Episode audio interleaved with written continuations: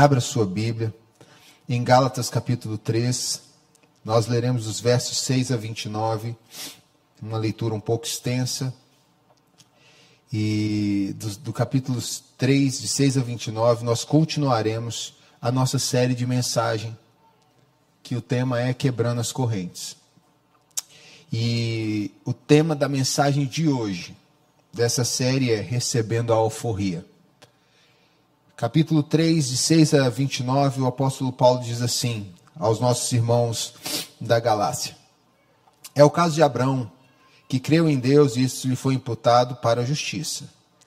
Sabei, pois, que os da fé é que são filhos de Abraão. Ora, tendo a Escritura previsto que Deus justificaria, justificaria pela fé os gentios, preanunciou o Evangelho a Abraão: Em ti serão abençoados todos os povos de modo que os da fé são abençoados com o crente Abraão. Todos quantos, pois, são das obras da lei, estão debaixo de maldição, porque está escrito: Maldito todo aquele que não permanece em todas as coisas escritas no livro da lei, para praticá-las.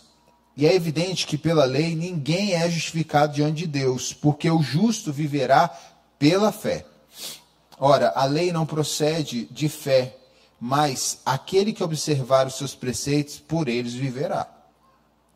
Cristo nos resgatou da maldição da lei, fazendo-se ele próprio maldição em nosso lugar, porque está escrito: Maldito todo aquele que for pendurado em madeiro. Para que a bênção de Abraão chegasse aos gentios em Jesus Cristo, a fim de que recebêssemos pela fé o Espírito prometido. Irmãos, falo como homem. Ainda que uma aliança seja meramente humana, uma vez certificada, ninguém a revoga ou lhe acrescenta alguma coisa. Ora, as promessas foram feitas a Abraão e ao seu descendente. Não diz, e aos descendentes, como se falando de muitos, porém como de um só, e ao teu descendente, que é Cristo. E digo isto, uma aliança já anteriormente confirmada por Deus, a lei que veio 430 anos depois, não a pode abrogar de forma que venha a desfazer a promessa. Porque se a herança provém de lei, já não decorre de promessa, mas foi pela promessa que Deus a concedeu gratuitamente a Abraão. Qual, pois, a razão de ser da lei? Foi adicionada por causa das transgressões, até que viesse o descendente a quem se fez a promessa, e foi promulgada por meio de anjos, pela mão de um mediador. Ora, o mediador não é de um, mas Deus é um. É porventura a lei contrária às promessas de Deus? De modo nenhum, porque se fosse promulgada uma lei que pudesse dar vida, a justiça, na verdade, seria procedente de lei. Mas a Escritura encerrou tudo sob o pecado, para que, mediante a fé em Jesus Cristo, fosse a promessa concedida aos que creem. Mas antes que viesse a fé, estávamos sob a tutela da lei, nela encerrados para que para essa fé que, de futuro, haveria de revelar-se. De maneira que a lei nos serviu de aio para nos conduzir a Cristo, a fim de que fôssemos justificados por fé. Mas tendo vindo a fé, já não, não permanecemos subordinados ao aio, pois todos vós sois filhos de Deus mediante a fé em Cristo Jesus, porque todos quantos fostes batizados em Cristo, de Cristo vos revestis. Dessarte não pode haver judeu nem grego, nem escravo nem liberto, nem homem nem mulher, porque todos vós sois um em Cristo Jesus. E se sois, e se sois de Cristo, também sois descendentes de Abraão e herdeiros segundo a promessa. Amém. Esse texto, ele é a continuidade dos argumentos de Paulo sobre por que, que a salvação é pela graça. E Paulo começa o capítulo 3 falando sobre o argumento da experiência. Ele disse: Olha, vocês se esquecendo do que aconteceu com vocês, como a mensagem do Evangelho sacudiu o coração de vocês, vocês estão esquecidos de como o Espírito desceu sobre vocês, e aí ele dá a mesma ideia de como aconteceu lá no, em Atos capítulo 2. E ele diz: depois de tudo que vocês experimentaram, vocês decidiram voltar então é, para a carne, vocês começam no Espírito e retornam para a carne, que loucura é essa? E ele usou algumas palavras no capítulo, no início do capítulo 3 ali, uma delas, inclusive, ele fala de uma visão entorpecida, como se esses irmãos é, da galáxia tivessem sido enfeitiçados. Vocês parecem debaixo de feitiço? E aí ele então sai do argumento da experiência e ele entra então para o argumento das escrituras. Ele diz: olha, eu vou sair agora da experiência do que vocês sentiram para dar a vocês a base da nossa fé. E a primeira verdade aqui nesse texto, dentro do tema recebendo alforria, que eu e você a gente precisa aprender com o apóstolo Paulo quando ele escreve a carta aos Gálatas, é que nós precisamos enxergar as nossas vidas pela lente da palavra. Toda a nossa vida, querido, toda a nossa vida precisa ser pela lente da palavra. Os judaizantes que estavam tentando subverter o evangelho que Paulo pregou entre os gentios na Galácia, eles estavam evocando duas é, frentes poderosíssimas do judaísmo. Primeiro, a descendência abraâmica, e nisso eles usam a circuncisão. Segundo, a lei mosaica. E Paulo então chama para a conversa com esses irmãos essas duas grandes realidades também. Abraão, a pessoa de Abraão e o que é a história de Abraão para o povo judeu. E ele chama também a lei e a visão da lei mosaica dentro das escrituras como um todo, que é a, a Bíblia que ele tinha nas mãos, que eram os profetas, a lei e a história dos reis até então. Ele chama esses dois é, esses personagens, a lei, é, Moisés e Abraão, e fala assim: agora vamos discutir, já que vocês querem falar sobre Abraão, e que vocês estão batendo no peito dizendo que vocês são descendência de Abraão, e vocês querem falar da lei, então vamos falar de Abraão e vamos falar da lei. O que as escrituras falam de Abraão? E aí ele começa nos, nos ensinando algo muito importante quando nós olhamos para as nossas vidas com as Escrituras, a gente tem que entender uma coisa: nenhuma experiência pode invalidar a palavra de Deus. Nenhuma experiência pessoal de fé que você tenha ou que eu tenha pode invalidar ou invalida a palavra de Deus. Porque se alguma experiência que você teve foge da visão escriturística, então esquece. Isso aí é engodo, você está sendo enganado o diabo está te enganando. Porque tudo que passamos nas nossas vidas, elas, é, todas as experiências nossas, elas nos dão firmeza naquilo que a palavra nos alimenta. As experiências não fazem teologia, queridos. Você não faz teologia com as experiências que você passa. Você pode profetizar, falar em línguas, ter visão, o que for. Mas as suas experiências não podem se transformar em pontos teológicos. Mas a palavra sim a palavra de Deus pode se transformar em doutrina, pode se transformar em teologia, e isso para nós é o mais importante. Porque a sua experiência ela vem consolidar aquilo que a palavra de Deus já tem falado ao seu coração. Como ele começou falando da experiência, ele diz: agora eu vou deixar de falar da experiência de vocês para algo que está antes da experiência de vocês e que é a base, a, a, o motivo de vocês terem experimentado Cristo mudando a vossa vida e o Espírito Santo sendo derramado em vocês. Que é a palavra de Deus. E aí ele, ele convoca os irmãos da Galácia a voltarem à palavra e a olharem então como é, a palavra diz a respeito da aliança que Deus fez com o seu povo, por meio de um homem chamado Abraão. E se essa aliança era para uma nação específica, ou se essa aliança era para todas as nações.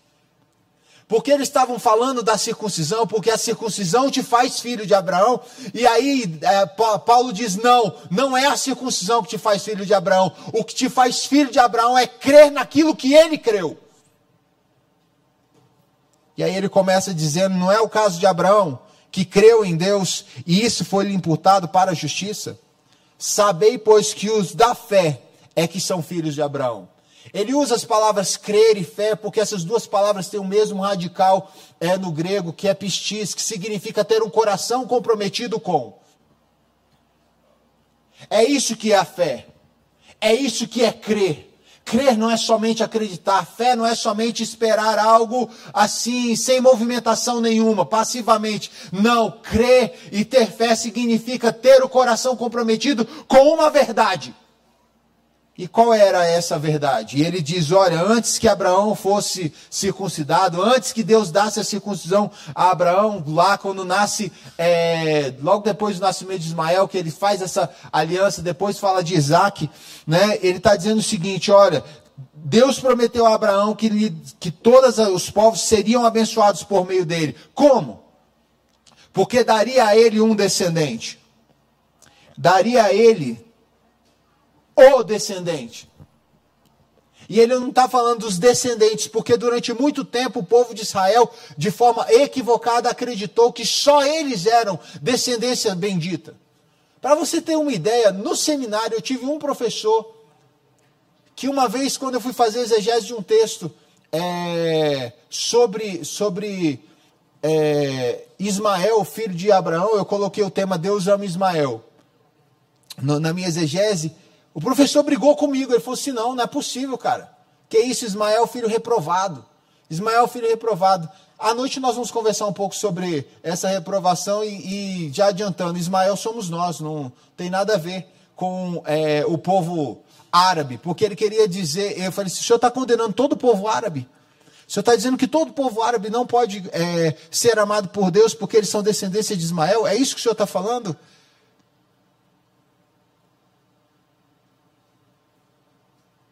Mas se nós olharmos as Escrituras e vermos que Deus promete não descendentes, mas o descendente, nós vamos ver que as nossas experiências e o, que Deus tem nos dado, o que Deus tem dado a mim e a você, estão totalmente baseados numa palavra de um Deus que promete a Abraão o descendente. Que por meio de uma pessoa, não de um povo, mas por meio de uma pessoa, todos os povos seriam alcançados, todos os povos seriam tocados pela glória de Deus, todos os povos seriam abençoados por Deus. Quando Paulo evoca a aliança antes da circuncisão, ele começa a trabalhar justamente essa, esse pensamento. Deus anuncia, ele pré-anuncia as boas novas na aliança. E todo o nosso processo de salvação, queridos, a nossa redenção está dentro desse pensamento. Um Deus que nos prometeu.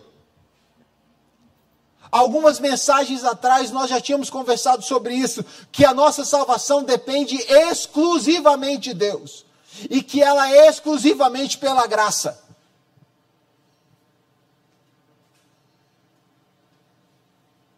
E como já falamos, a graça nos humilha. Porque nos faz entender que nós dependemos totalmente de outra pessoa, que nós não somos autossuficientes. Que nós precisamos totalmente de Cristo. Que essa aliança não tem a ver com ritos. Que essa, os ritos falam da aliança, mas elas não são a base da aliança. Assim como a lei, ela não é a base da aliança, ela faz parte do processo da aliança. Por quê? E aí Paulo nos ensina que quando as nossas vidas estão sendo enxergadas pelas lentes da palavra, a gente vai aprender que nenhuma doutrina é maior do que toda a escritura. Fixa isso no seu coração, queridos. Nenhuma doutrina é maior do que a palavra.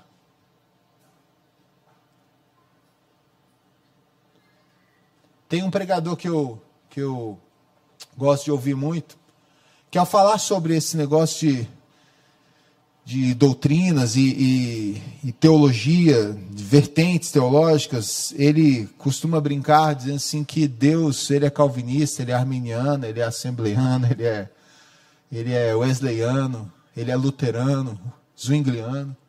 A palavra tem espaço para toda essa galera, desde que eles estejam centrados em Cristo Jesus. E nesse processo a gente tem que entender que a nossa teologia calvinista, reformada, histórica e tudo mais, por melhor que seja, por excelente arcabouço que tenha, pela amplitude de visão que tem, ainda não é a definidora da palavra. Nenhum sistema teológico é maior do que a palavra de Deus. E eu e você precisamos ter isso claramente nos nossos corações. Porque quando não o temos, nós vivemos com divisões. Nós começamos a tratar as pessoas de forma indiferente porque elas não têm um sistema teológico como o nosso. Começamos a achar que nós somos superiores, intelectualmente, espiritualmente, do que outras pessoas. Cuidado com isso. Atente-se para isso, porque Paulo olha para esses judaizantes e diz: vocês se acham melhores do que os gentios? Porque vocês são da descendência é, física de Abraão? Porque vocês têm aí o prepúcio cortado? Porque vocês foram circuncidados? Porque vocês obedecem à lei como se fosse um conjunto de regras? Mas se eu e você vivemos entendendo que nenhuma doutrina ela é maior do que a palavra de Deus, nós do que as escrituras, nós nos é, deliciamos na palavra de Deus. Nós nos lançamos à fonte inspiradora da palavra, que é o Espírito Santo de Deus. E o versículo 5 termina dizendo que pelo Espírito Deus tem operado milagres em nós. E é só o Espírito que nos faz olhar a palavra. É só o Espírito que dá aos nossos corações essa amplitude que a palavra de Deus alcança toda a nossa vida, em todos os contextos, em todas as nações. Todas as culturas são tocadas pela palavra de Deus. Um livro de um homem chamado Don Richardson, falecido há poucos anos, que virou uma, uma, uma visão teológica missionária excelente chamada Fator Melquisedeque, diz que as expressões, há expressões do evangelho em todas as culturas. Coloca no seu coração em todas as culturas a expressão do evangelho. C.S. Lewis, quando fala disso, ele diz que nós temos a Bíblia como a cadeira. Você não senta na sombra, mas a sombra da cadeira é projetada de vários ângulos e Deus tem projetado essa sombra da cadeira em várias culturas para que eu e você possamos aplicar a palavra de Deus nessas culturas. Para que a gente não ingesse a nossa mentalidade com uma teologia XYZ não que você não, esteja, não tenha que ter centrado no seu coração uma visão teológica. Mas não deixe que isso faça com que você não leve para frente essa sombra do evangelho, ou você impeça pessoas, ou obrigue pessoas a chegarem a Cristo de forma livre. Porque é isso que os judaizantes estavam fazendo. Com a doutrina da circuncisão e com a imposição da lei, eles estavam dizendo: vocês não podem chegar a Cristo de forma livre. E nós já conversamos aqui nesses dias que nada pode estar entre nós e Cristo. Nada pode estar entre nós e Jesus Cristo. Ele é o único caminho, ele rasga o véu do santuário para que nós tenhamos livre acesso à arca da aliança, a ele mesmo.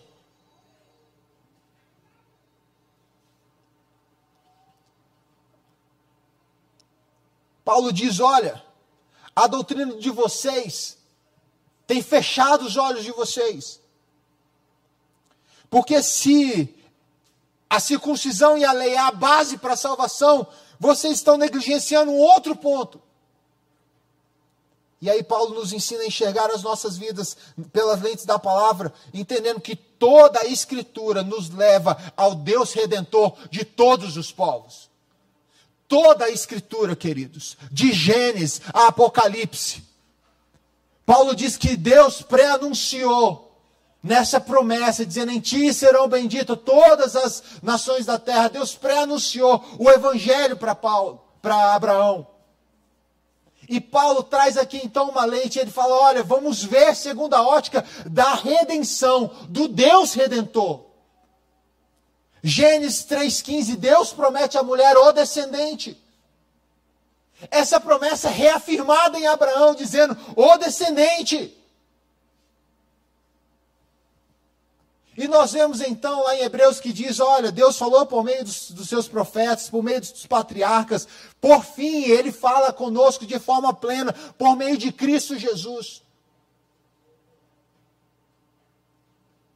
E nós vemos então Deus anunciando que todos os povos vão ser alcançados. Vimos no capítulo eh, 2 é, que Paulo não está falando é, de uma salvação que pegou Deus de surpresa um projeto que pegou Deus de surpresa, não. Porque todo o escopo da teologia paulina mostra que Paulo está baseado num Deus que na eternidade decidiu nos amar, decidiu nos salvar, decidiu fazer uma aliança conosco. E aqui Paulo nos mostra que as Escrituras revelam o Deus redentor. Deus, desde o início, se revela como um redentor. Ele revela, a Escritura, ela cresce dentro desse processo. E como nós vamos entender que a Escritura cresce nesse processo? Por meio da chave hermenêutica de Paulo para a nossa salvação e para a visão da história da redenção e para a visão da Escritura. Nós só podemos ver as Escrituras a partir de Cristo Jesus. Toda a Escritura fala a respeito de Cristo.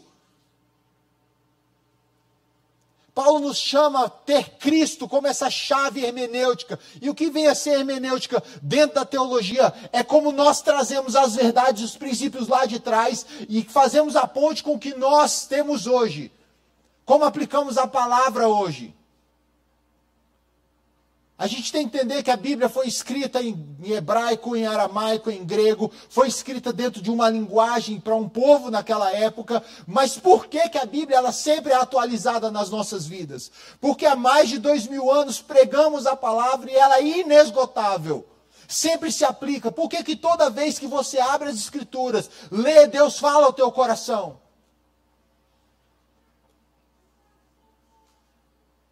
Porque o Espírito Santo faz com que essa palavra seja dinâmica, seja orgânica, seja adaptativa nas nossas vidas. Por quê? Porque o centro dela é a palavra encarnada, a palavra que vive e reina para todo sempre, que é Cristo Jesus. Por isso, Paulo, nesses 29 versículos, ele vai falar de que Deus promete a Abraão o descendente. E ele diz: ele não, Eu não estou falando dos descendentes. E antes ele trabalha no versículo 13, dizendo: Olha, Cristo nos resgatou da maldição, fazendo-se Ele próprio maldição em nosso lugar. As palavras aqui são importantes. Resgatar aqui é uma palavra ligada à ideia de pagar o preço de um escravo. É a nossa carta de alforria. O que Paulo está dizendo é que nós recebemos a nossa carta de alforria porque Cristo pagou a nossa dívida como escravos. Ele diz: Eu estou comprando você. Eu estou comprando da sua mão, eh, fulano de tal. Ele nos dá a carta de liberdade. Ele paga o preço. Nos tempos de, de Paulo, era comum o escravo poder também comprar o seu direito de liberdade. Nas arenas, por exemplo, é, quando os homens lutavam, se eles eram bem-sucedidos, eles se tornavam campeões. Os seus senhores davam a ele, os senhores dos domos, né? Davam a eles a, a liberdade. Quando também, entre eles, depois de um tempo servindo, ou indo para a guerra, ou voltando, ou trabalhando durante muitos anos e comprando e levantando recursos para poder comprar a sua liberdade. Paulo trabalha esta ideia aqui. Só que o preço da nossa liberdade era um preço de maldição. Alguém precisava se tornar maldito no nosso lugar. E aí é onde Paulo quebra a visão de que é a lei que nos salva aonde Paulo quebra a visão de uma salvação pelas obras. Onde Paulo diz: olha, vocês não têm como viver uma salvação pelas obras. Por quê? Porque Cristo, Ele veio revelar o que a lei fala para mim e para você, que a, a lei nos foi dada para mostrar quão pecadores nós somos. A lei nos foi dada por conta das nossas transgressões, para que você saiba, para que eu saiba qual o pecado que eu estou cometendo? Para que você saiba que você caiu no pecado de não matarás, não furtarás, não adulterarás, não cobiçarás, não darás falso testemunho. A lei nos foi dada para que nós saibamos quão, quão pecadores nós somos. Mas a promessa vem antes da lei. E ele é específico no tempo. Ele diz 430 anos antes da lei. Deus prometeu a Abraão, então nós vivemos pela promessa, porque o nosso pai Abraão nos ensinou que os seus verdadeiros descendentes creem não na lei, não na circuncisão, mas na promessa de um Deus redentor. Um Deus que daria a si mesmo por nós. Isso faz todo sentido. Quando Abraão, quando Isaac chega para Abraão e diz: Pai, está aqui, pai. O altar, a lenha, está tudo pronto. Cadê o sacrifício? E Abraão olha para Isaac e diz: Deus proverá, filho. O que, que Abraão quer dizer com essas palavras tão curtas, mas tão poderosas?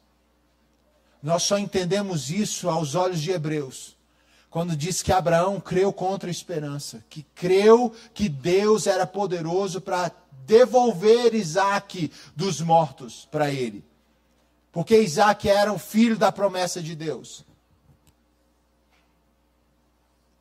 Para que você e eu saibamos o peso dessa, de, desse crer de Abraão, o primeiro caso de ressurreição nas Escrituras acontece na era dos reis.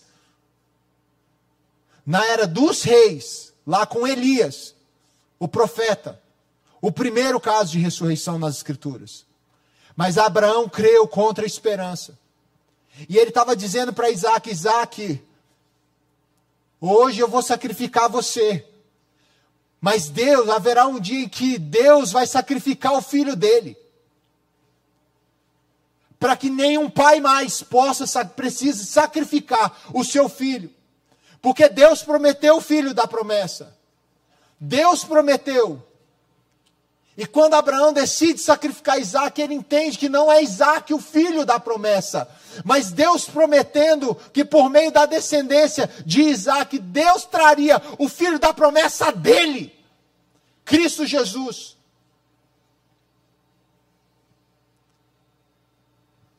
E é nesse momento que Paulo diz que Cristo, o descendente, precisava passar pelo peso da lei. E Cristo dizia isso: eu não vim para revogar leis. Eu vim para cumprir todas elas. E ele cumpriu. E ele se tornou maldito, como Deuteronômio diz. Maldito aquele que for pendurado no madeiro. Tudo bem que Deuteronômio não está falando de crucificação em si. Mas Paulo usa essa figura para dizer: olha, Cristo cumpre a promessa, porque é pendurado também no madeiro ao ser crucificado. E ele se torna maldito, e a palavra maldição aqui é que ele assume a maldição da lei.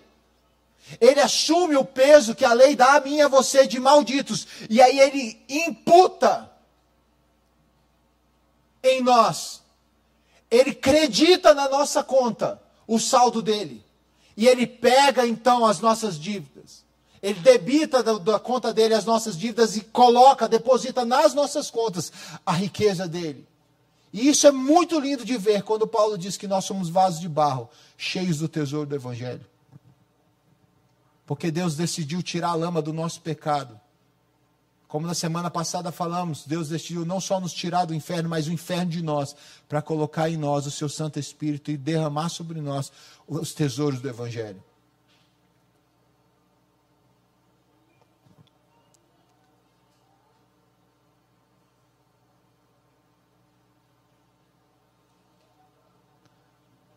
Toda a Escritura fala a respeito de Cristo.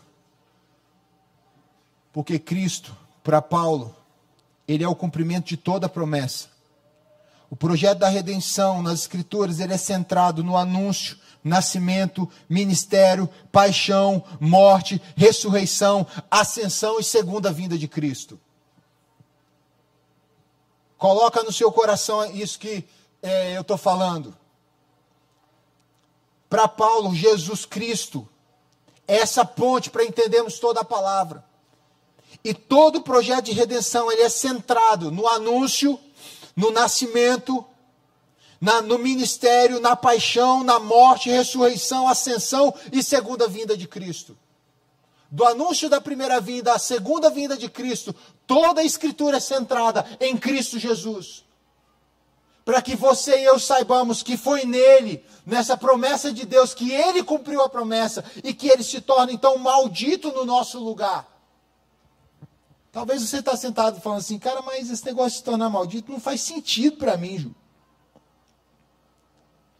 Não faz sentido para mim. É quando Cristo olha para você e diz: Olha, eu vou pegar a sua dívida.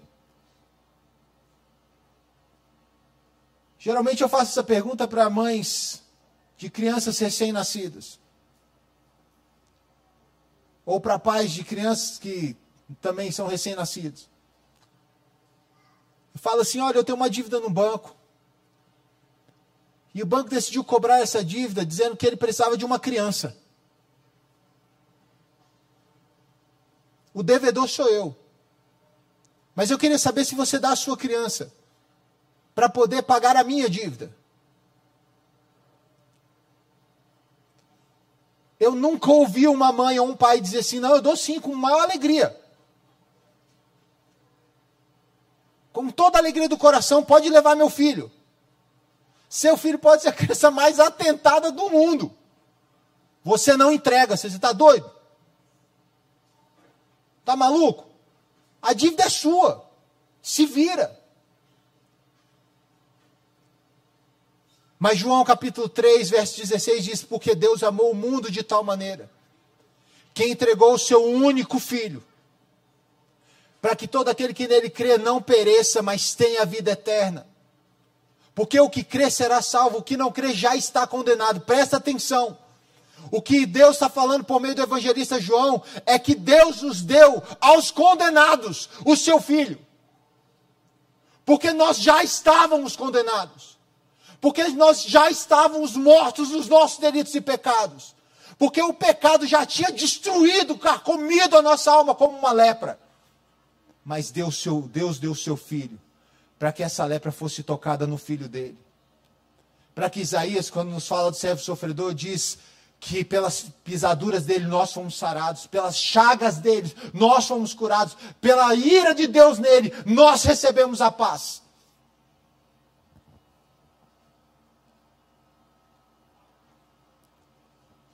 Paute toda a sua vida em Cristo Jesus. Olhe toda a sua história por meio de Cristo Jesus. Tenha a palavra de Deus como centro da sua vida.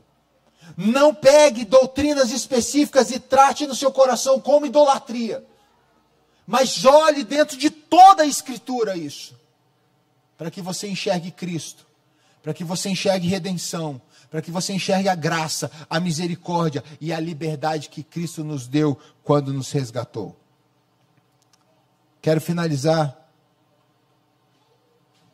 com outro convite de Paulo para mim e para você. A vermos Cristo Jesus não só como uma chave hermenêutica, mas um Cristo que quebra as cadeias de toda arrogância étnica, social e de gênero. Versos 26 até o verso 29 diz: pois todos vós sois filhos de Deus mediante a fé em Cristo Jesus. Porque todos quantos fostes batizados em Cristo, de Cristo vos revestistes. Dessarte não pode haver judeu nem grego, nem escravo nem liberto, nem homem nem mulher, porque todos vós sois um em Cristo Jesus. E se sois de Cristo, também sois descendentes de Abraão e herdeiros segundo a promessa. Volto a dizer, Cristo não é só uma ponte para enxergarmos as Escrituras, mas Ele é o fator de entendermos que em, nele todas as cadeias de arrogância étnica, de arrogância social e de gênero são quebradas. Onde não há nem judeu nem grego. E aqui ele está dizendo a expressão grego porque ele está usando a expressão gentil, todo aquele que não é do povo de Israel que a promessa não é para um povo e uma etnia, mas para todos os povos que Deus criou.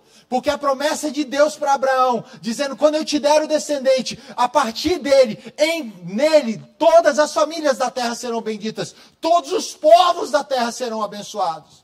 Então não existe um país melhor do que o outro, não existe uma tribo melhor do que outra. Só o Evangelho nos faz iguais.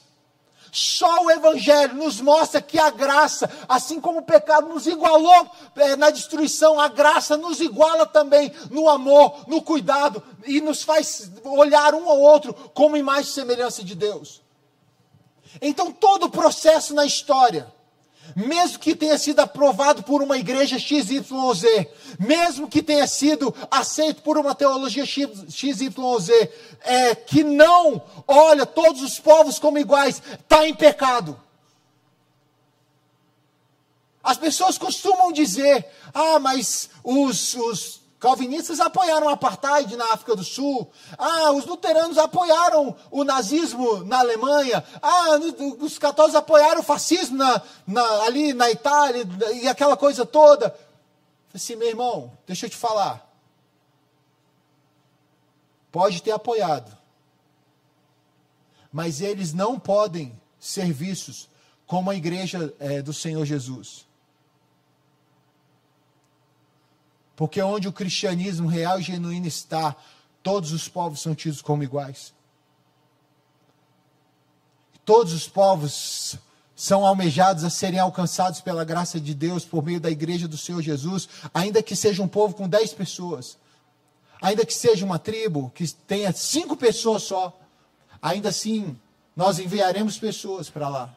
Ainda assim Jesus Cristo vai lá ainda assim a palavra de Deus vai ser traduzida para a língua daquele povo. Porque Cristo morreu para que ele ganhasse o direito de redimir e comprar povos de todas as línguas, etnias e nações.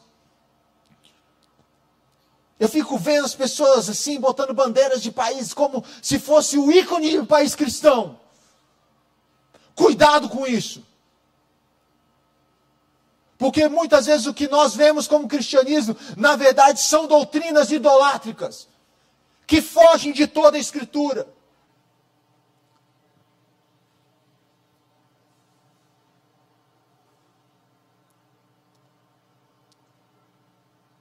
Cristo quebra a arrogância social. A igreja precisa aprender a olhar o pobre. A igreja precisa aprender a olhar o necessitado. Quando nós falamos de olhar o pobre, as, as pessoas já olham para a gente assim: comunista, marxista. Não é Bíblia. Olhar o pobre, cuidar do órfão, da viúva, amparar o necessitado, é Bíblia. Porque Deus fez isso comigo, com você. Deus assumiu a nossa humilhação. Deus assumiu a nossa maldição. Deus assumiu a nossa pobreza para que nós fôssemos tornados ricos em Cristo Jesus. Para que nós pudéssemos retornar aos palácios celestiais.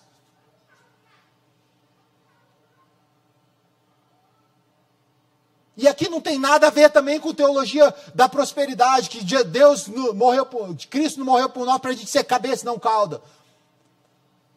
Mas Ele assumiu a nossa pobreza. E se Ele assumiu a nossa pobreza, nós precisamos dar um olhar carinhoso aos pobres. Esse foi o, o, o cerne da conversa no primeiro concílio de Jerusalém.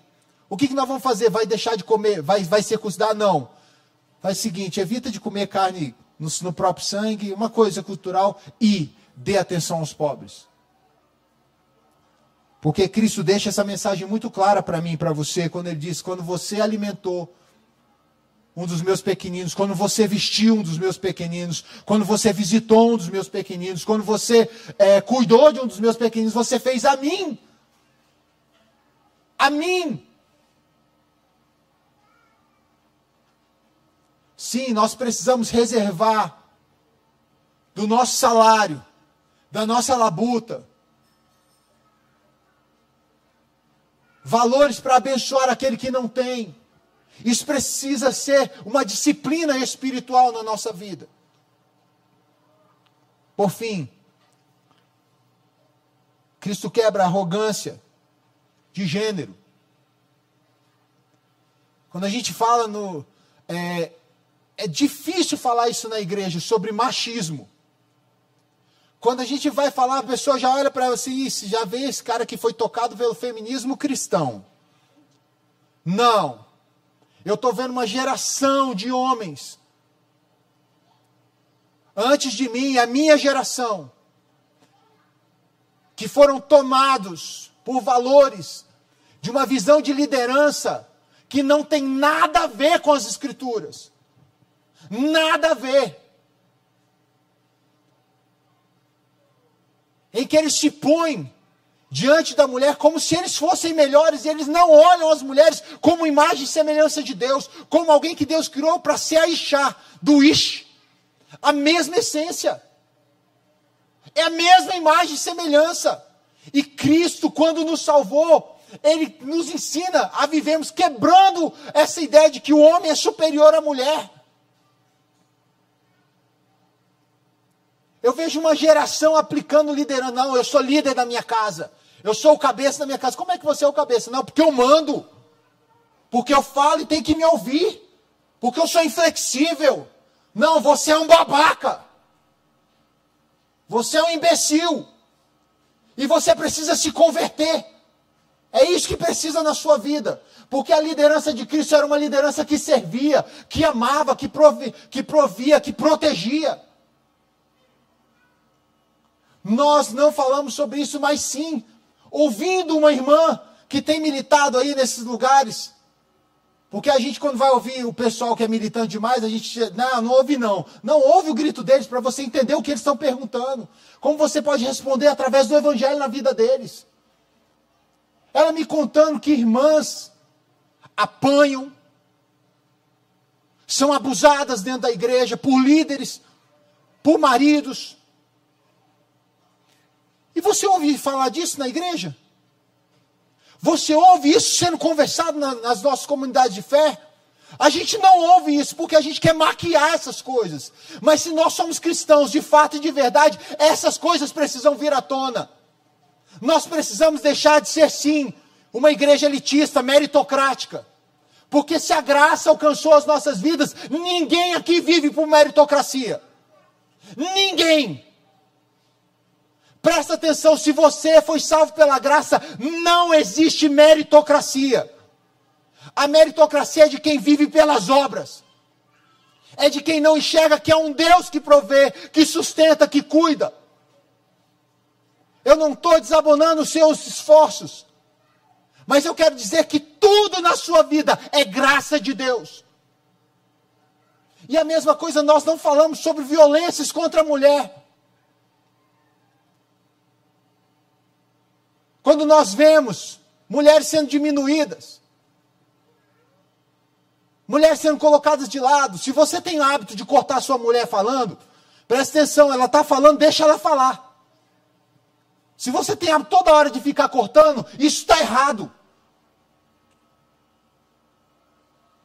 Se nós vivemos um cristianismo de fato e verdade, nós temos que enxergar todo ser humano como igual e como alcançados pela graça, como nós fomos alcançados. Se Deus alcançou você, se Deus me alcançou, por que não vai alcançar o outro? E aqui eu não estou falando dessa ideia de gêneros, tá? Eu estou falando homem e mulher, agora, no relacionamento em que nós somos iguais em Cristo Jesus, em que nós não desmerecemos é, a mulher, em que nós não colocamos não, não entramos em guerra, porque hoje nós vivemos uma sociedade de guerra. Mas Cristo nos ensina a vivermos uma sociedade de harmonia, em que nós vivemos os nossos papéis para a glória de Deus. Cristo quebra toda arrogância étnica. Não há um povo melhor do que o outro. Toda arrogância social. Nós não podemos achar que nós somos mais importantes porque temos mais. E também de gênero. Homem e mulher são tão imagem e semelhança de Deus. Um como o outro. Tá bom, né? Vamos lá. Amém.